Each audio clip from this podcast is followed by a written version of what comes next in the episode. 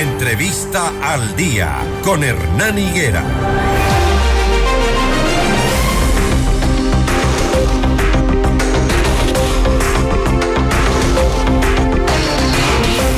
Y bueno, vamos a llegar a un feriado de carnaval eh, en medio de una crisis política porque el gobierno eh, la está atravesando en cerca de dos años de gestión. Al momento parece estar eh, acorralado por las publicaciones que se han hecho desde un medio digital, sin embargo, la noche de ayer el presidente de la República arremetió contra el medio y anunció que va a dar batalla. Vamos a analizar cuál es la, situación, la posición del gobierno y de, de los periodistas, de la prensa, con eh, Juan Carlos Calderón, director del portal Plan B, a quien le damos la cordial bienvenida. Gracias, Juan Carlos, por madrugar también con nosotros. Bueno, primero quiero tener una primera impresión tuya sobre lo que ha dicho el presidente la, noche de ayer Arremetió contra, contra el personal de la posta, también ha reconocido algunas cosas, como por ejemplo el hecho de que su cuñado no tuvo la suficiente suspicacia para rodearse de, amigos, precisamente. Buenos días, Juan Carlos. Tu primera impresión de lo que escuchaste ayer del presidente. Eh, muy buenos días, Hernán. Este, realmente eh, a mí me sorprende absolutamente la reacción del presidente y me sorprende de una manera negativa. Eh, yo considero eh, como periodista que fuimos eh, un grupo de periodistas víctimas de una persecución infame en el gobierno de Rafael Correa, precisamente por lanzar información, investigaciones que prácticamente se referían a hechos no similares, pero sí que tienen que ver con influencias para contratos, etcétera, etcétera, con el poder, con el gobierno de turno eh, hoy el gobierno ecuatoriano, ah, nada menos que en cadena nacional, y eh, el propio presidente de la República casi que repita las mismas prácticas, diciendo que se ha abusado de la libertad de expresión y se ha violado la libertad de expresión, figura que yo no entiendo. ¿Cómo se puede violar la libertad de expresión? Eh, lo que ha hecho la posta es un trabajo periodístico que a algunos les puede gustar u otros no, algunos lo hemos cuestionado en su, formalidad, otros no, pero de hecho ha revelado cosas que permanecían ocultas. Y eso fue lo que salió este lunes. Nosotros como Plan B aportamos eh, en una investigación también similar en el sentido de relacionar al socio de Rubén Cherres, eh, eh, el, epicentro de esta, de, esta, de esta crisis, digamos, de este personaje enigmático, amigo del, eh, supuestamente amigo del, cuñado del presidente, en, en, establecer sus relaciones con, una empresa que estuvo acusada de narcotráfico en Albania, en Europa. Ah, y entonces lo que se hace es develar lo que, lo que permanecía oculto. El gobierno ha dicho que esto no estaba oculto, que esto fue archivado, ¿sí? Pero de hecho existe. De hecho, existe. No, nadie está en este momento negando que ese documento que hubo existe. Que no, que haya sido archivado es una decisión de la fiscalía. Eso no le compromete al periodismo a aceptar que una decisión de la fiscalía pueda ser o no la correcta. Que habría que investigar para la fiscalía. Por, qué lo archivaron y quién lo archivó, ¿no? Sí, ese es un papel de la fiscalía, pero el periodismo este, tiene la obligación de seguir investigando e investigar esa situación. Entonces, cuando el presidente lanza acusaciones, amenazas, descalificaciones, este tema de terrorismo mediático, a mí me recordó a Rafael Correa. La verdad, tengo que decirlo con pena, con pesar y con vergüenza. Sí me parece que, de alguna manera, este, el presidente ha dicho, se ha pasado los límites, o han pasado estos periodistas, o los descalificó de otra manera, ha pasado los límites, pero el presidente no puede pasar los límites. Y eso es lo que ha pasado. Ha dicho. Anoche el presidente pasó sus límites constitucionales de respeto a la libertad de expresión de la ley que él mismo ayudó a aprobar. Ha dicho acólitos sensacionalistas, ha dicho que esto se trata de una historieta absurda, falsa, falaz sin embargo, le recordamos al presidente de la República que esa historieta absurda ha ocasionado que sus funcionarios se vayan, que corran por los techos, que no respondan sobre el manejo de las empresas públicas, las de EMCO, las principales, Eh, y no ha recordado el presidente de la República que si esto no se revela por parte de la prensa, finalmente ni él creo que se enteraba. Bueno, es verdad, o sea, el presidente es el, es el primero que ha dado credibilidad a estos hechos, es increíble. O sea, eh, eh, cuando empiezan estas revelaciones, esta, estas, estas, cuando se empiezan a aparecer estas filtraciones, estos audios, pues empiezan a caer funcionarios, empiezan a renunciar funcionarios, este, empiezan a irse ya, creo que medio gabinete se ha ido. Obviamente no solo por esto, también por los resultados de las elecciones, pero es, obvio que el propio gobierno le ha dado credibilidad en sus actos a estos hechos. Eh, los propios funcionarios se han visto señalados y han renunciado por sí mismos, por ejemplo el caso Bernardo, Bernardo Manzano. Ayer mismo, ¿no? Ayer. Ministro de Agricultura que dice, nada es cierto, nada es, nada es verdad, pero me voy. Bueno, si no es cierto, entonces ¿por qué se va? ¿Y por qué llegó al cargo? Precisamente, ¿y por qué llegó al cargo? Sí, básicamente había una acusación concreta que él fue objeto de un tráfico de influencias, o sea, su puesto fue eh, parte de un tráfico de influencias y por eso llegó al cargo. Y él dice, es falso, está en su derecho, pero se va. Ahora, a mí me parece que el gobierno, el presidente de la República, si dice que esto es una historieta, pues que la desmienta con argumentos. Me parece que tiene que hacer eso, no con insultos, no con ofensas, no con generalizaciones. O sea, ¿quiénes son los acólitos eh, sensacionalistas? O sea, e, está haciendo descalificaciones generalizadas con un discurso estigmatizante, que además borra con el codo todo lo que podría haber hecho él como presidente este, eh, frente a los, eh, a los hechos anteriores. O sea, no, y otra cosa que a mí personalmente me ha molestado el presidente da a entender que gracias a él, gracias al gobierno tenemos libertad de expresión. Y no es así, discúlpenme, es gracias a la lucha de los periodistas que él es presidente. Y eso tiene que entenderlo, porque hubo, un grupo, y, y me incluyo de periodistas que luchamos contra estos ataques autoritarios de un gobierno de Rafael Correa durante muchos años. Y luchamos y estuvimos ahí para lograr democracia en este país. Y es gracias a esa lucha que el presidente y la lucha de organizaciones de la sociedad civil, que el presidente Correa no se eternizó en el poder, porque no olvidemos que quería reelección indefinida. Y fue gracias a esa lucha democrática de periodistas, de ciudadanos comunes, de organizaciones políticas, populares, etcétera, que impidieron que hoy sigamos teniendo un presidente que se llama Rafael Correa. ¿Qué debemos entender cuando dice el presidente em, que él no va a tolerar el abuso de la libertad de expresión? O sea, tenemos que pues, ver la corrupción y callarnos.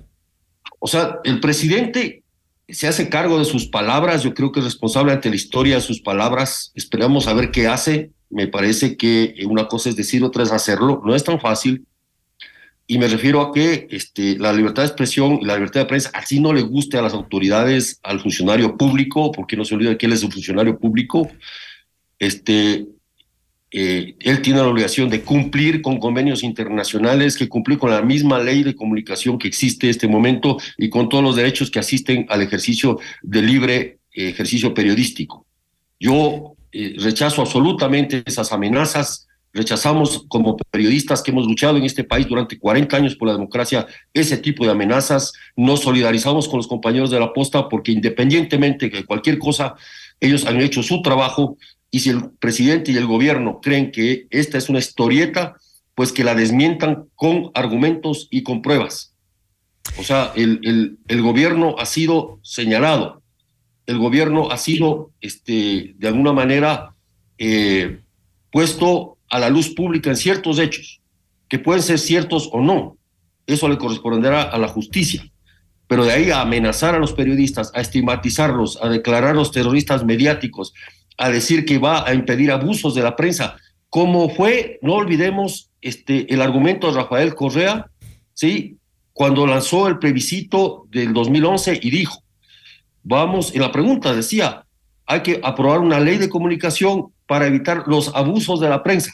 Ese fue el término, exactamente igual, después de 12 años se vuelven a repetir. Y yo lamento mucho que esto haya pasado, porque a los demócratas, Hernán, a, los a las personas que sinceramente sienten la libertad de expresión como propia y de prensa como propia, se les ve en estas circunstancias. Claro. Se les ve en estas circunstancias. Y este hecho de decir que ha perdido la paciencia, que, que, que, que todo tiene un límite, eso es una amenaza sin, sin sentido. Los mercenarios del entretenimiento noticioso, como dice el presidente anoche, eh, le han informado que su cuñado eh, tenía a su lado gente deshonesta que finalmente terminó utilizándolo porque los casos, los nombramientos de los que se mencionan en esas conversaciones finalmente se dieron. Eh, de eso el presidente parece no darse cuenta. A ver, el presidente ha minimizado la cuestión de su cuñado. Cuando yo le entrevisté al presidente, el, 11 de enero, creo, eh, en el Palacio de Gobierno, le pregunté lo mismo. ¿Qué pasa con su cuñado? Y en ese momento estaba vinculado al tema de las contrataciones eléctricas, o fue vinculado por un, audio. Ah, y él defendió a su, a su cuñado, dijo que era un hombre intachable, etcétera, etcétera. Y que él ha vuelto a insistir ayer en que este, en su gobierno no hay una trama de corrupción. Pero bueno, volviendo al cuñado. Hoy, ayer, anoche dice que, el que fue ingenuo. O sea, ¿qué tipo de respuesta es esa? Está aceptando finalmente. pero por Dios, ¿pero qué tipo de respuesta es esa de un presidente de la República? Decir que fue ingenuo, que, que se dejó llevar, pobre, es que es un niño de pecho, perdón la expresión, que se deja llevar por quién, pues. O sea, eso es una, esa respuesta, perdóname, es una burla. Él tiene que explicar si ya admitió que su cuñado estaba metido en cosas, ¿no es cierto? Que, insisto, yo no soy juez, no puedo determinarlas, pero si hay las evidencias, los indicios, en, una, en un informe además, que aunque haya sido archivado, está ahí, existe, él tiene que explicarle al país, no con amenazas, no con advertencias, no con descalificaciones generalizantes, estigmatizantes contra los periodistas. Porque lo que tenemos después de la reacción del presidente son amenazas en las redes sociales a los periodistas. De hecho, de hecho, eso quería preguntar, Juan Carlos. Em, hay muchísimos ciudadanos en redes sociales que eh, se hacen eco de este tipo de agresiones hacia la prensa que resulta siempre eh, siendo incómoda al poder por este tipo de eventos que se, que se revelan. Y claro, la gente se pregunta, después de lo que ha dicho el presidente Lazo anoche, ¿Cómo es que obtienen eh, esa información? ¿Cómo es que los periodistas entran a las cárceles a saludar con los capos más eh, peligrosos del país? ¿Cómo es que se lanzan a esa aventura con sus esposas? ¿Cómo es que eh, obtienen información reservada que ni el Estado la tiene? ¿Qué responder a eso? Es lo mismo que se nos acusó a nosotros con el gran hermano. ¿Cómo es que los periodistas llegaron a obtener estos contratos de estas empresas vinculadas al hermano del presidente, sin haber pasado por, por la Contraloría. Eso nos acusaron. Expliquémosle a la gente lo que pasa. Claro, eso nos acusaron. A nosotros, nosotros hicimos una investigación, el equipo de Expreso en ese tiempo, este, en el 2009 lo publicamos, en la cual demostramos con documentación, con mucha documentación, eh, con contrastación, con todas las buenas prácticas, demostramos las vinculaciones de empresas eh, empresas vinculadas al hermano del presidente este, que habían tenido contratos con el Estado por más de 120 millones de dólares. Y el presidente Correa en ese momento este, eh, nos acusó precisamente de atentar contra su gobierno, nos llamó buitres, así, como ahora se llama terroristas mediáticos, nos dijo buitres, nos dijo sicarios de tinta, nos dijo mercenarios, etcétera, etcétera. Lo mismo. Entonces, este, y la pregunta del poder era cómo es que se, cómo, no solo cómo obtuvieron estos documentos, sino cómo se atrevieron a buscar esos documentos sin permiso del poder. Y esa fue la argumentación, y es una argumentación que se repite hoy. Entonces, sí, noticia para el señor presidente de la República, eso hacemos los periodistas. Obtenemos información porque las fuentes se cierran, porque se quiere mantener ocultas las cosas. Y por eso hay el periodismo de investigación, no en el Ecuador, en el mundo en la historia del mundo. O las revelaciones de, del Pentágono en Estados Unidos que casi terminaron, generando una crisis tal que, que Estados Unidos tuvo que retirarse en la guerra de Vietnam al lector, a la opinión pública norteamericana de lo que estaba pasando. Eran documentos reservados. Y, el New York Times y el Washington Post tuvieron que llevar una larga lucha judicial que, que la ganaron para publicar. ¿Y qué, cuál fue la decisión del juez, de los jueces en ese momento? La prensa se debe a los gobernados, no a los gobernantes. Esa fue la decisión judicial en los Estados Unidos y eso marcó una épica en esta lucha por la libertad de expresión y la transparencia de los gobiernos. Ahora, en rigor, Juan Carlos. Ahora, En rigor diría, diría o preguntaría, eh, hay algunas cosas que aprender también de, de, este evento que está sucediendo para quienes estamos ejerciendo el periodismo. Hay que hablar un poco del tema del rigor. Um, para no lanzar calumnias, como dijo el presidente de la República ayer, que hemos volado su, su prácticamente que se ha volado su, su integridad física y la de su familia, y que él cuestiona el, el, rigor, el rigor de la prensa. Hablemos un poco de eso. ¿Nos queda algo de lección o no? Sí, sí, sí, pero, o sea, no le corresponde al poder decir que es, que es riguroso y que no. No le corresponde. Ni, ni, ni, le corresponde al presidente de la República ponle cualquier nombre, decir que este periodista es serio, este no lo es. El, el, el gobierno no clasifica a los periodistas, no clasifica al periodismo, no tiene esa potestad. Quien tiene esa potestad es quienes nos escuchan, los ciudadanos y quienes nos ven los televidentes y los oyentes. Ellos tienen la potestad de decidir, yo le creo a este señor, yo no le creo a este señor. Este, y, y, yo creo que, ¿por qué? Porque el ciudadano común tiene un montón de fuentes adicionales a las que tiene. Si él quiere enterarse de otros medios, no quiere ver la posta, está en su derecho. No quiere ver Plan B, está en su derecho. No quiere oír eh, Radio Pichincha, está en su derecho. Cree que son sesgados, está en su derecho de creerlo. Eso es responsabilidad de nosotros los periodistas, ganarnos la credibilidad y la confianza de los ciudadanos, del público. No le corresponde al gobierno decir qué es riguroso y qué no. Un poco El lo que se... tiene leyes, tiene normas que puede aplicar y sobre todo debiera tener argumentos, debiera tener eh, claridad y transparencia sobre los hechos. No, él no puede, el presidente no puede decir alegremente, es que mi cuñado fue engañado, o sea, estuvo ingenuo, pobrecito perdón que sea peyorativo, pero es que gasta risa. O sea, oír eso, decir, sí, o sea, un hombre grande, ¿no? O sea, ya dejémonos de niñerías y, pongámonos en, en, serio el país al hombro. Y me parece que todavía el presidente le debe una explicación al Ecuador sobre esto, sobre si existe o no esta relación entre su cuñado, un ciudadano llamado Rubén Cherres y un ciudadano vinculado a presuntas eh, sentencias, eh, acusaciones de narcotráfico. Todavía le debe una explicación. Y no se da una explicación diciendo esto ya fue archivado, a mí qué me importa. O diciendo el señor fue engañado. Esa no es ninguna explicación. El gobierno tiene que darle la cara al país en ese sentido y todavía nos está debiendo, Hernán.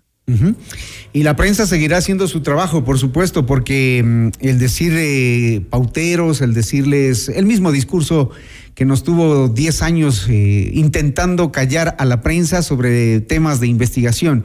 Si la prensa no haría su trabajo finalmente, y me refiero a la prensa en general, independientemente de quién esté ahora haciendo esta investigación, la prensa en general eh, ha descubierto eh, casos de corrupción. El mismo Juan Carlos Calderón, nuestro invitado el día de hoy, como bien lo hacía mención, eh, si no se habría descubierto eso, los hermanos, los familiares, los cuñados, los primos, en todos los gobiernos, acordémonos de Lucio Gutiérrez con su cuñado también, y la prensa jugó un papel importante.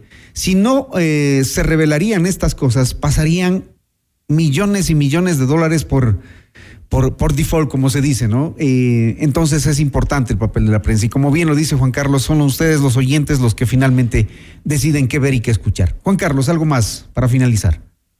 Nada, nada más decir que esto es un tema que involucra al Estado ecuatoriano y es responsabilidad del Estado ecuatoriano responder. Si no le gusta al gobierno, al Estado ecuatoriano, al presidente de la República, lo que sale en la prensa, pues lo que tiene que hacer es responder a eso. ¿Hay actores políticos detrás de las investigaciones? Eso me pregunta la gente. ¿Hay actores políticos detrás de las investigaciones periodísticas? Mira, siempre que se acusa a un gobierno, a un presidente, siempre se va a haber esta idea de que hay un interés político por detrás. A nosotros nos acusaron de lo mismo, que estábamos con intereses políticos, que odiábamos al gobierno de Rafael Correa. Así nos acusaron. No hay intereses políticos en la medida en que los medios que hacemos trabajos de investigación seamos transparentes ante los lectores, no ante el gobierno, no necesitamos ser transparentes ante ningún gobierno, ante ninguna autoridad, sino ante los lectores. Insisto, nosotros nos debemos, Hernán y amigos, al público, a ustedes, a los gobernantes. No, no, tenemos por qué hacerle quedar bien ni hacer quedar mal al gobernado, al, al gobernante, perdón. Nos debemos a los gobernados. Muy bien, Juan No al gobernante. Entonces, yo creo que eso tiene que entender, no este presidente, los que estuvieron y los que vendrán. Y me parece, y no hay de ninguna manera ninguna prepotencia en lo que digo, lo que estoy diciendo es que nosotros defendemos el derecho del público a saber. Eso es lo que defendemos, a conocer lo que hacen los gobiernos. Hechos que los gobiernos pretenden mantener ocultos constantemente. No le pasa solo a este gobierno, le ha pasado al anterior, le ha pasado al de, al de antes y le pasará al de mañana. el papel de la prensa es fundamental para una democracia, Hernán, para la transparencia. Si se quiere coartar con amenazas, con descalificaciones el trabajo de la prensa, se está atentando contra la democracia. Muy bien, Juan Carlos Calderón, director del portal Plan B, haciendo un análisis y también eh, las reacciones frente a lo manifestado la noche de ayer por el presidente de la República. Gracias, Juan Carlos, un buen día. Gracias también, Hernán.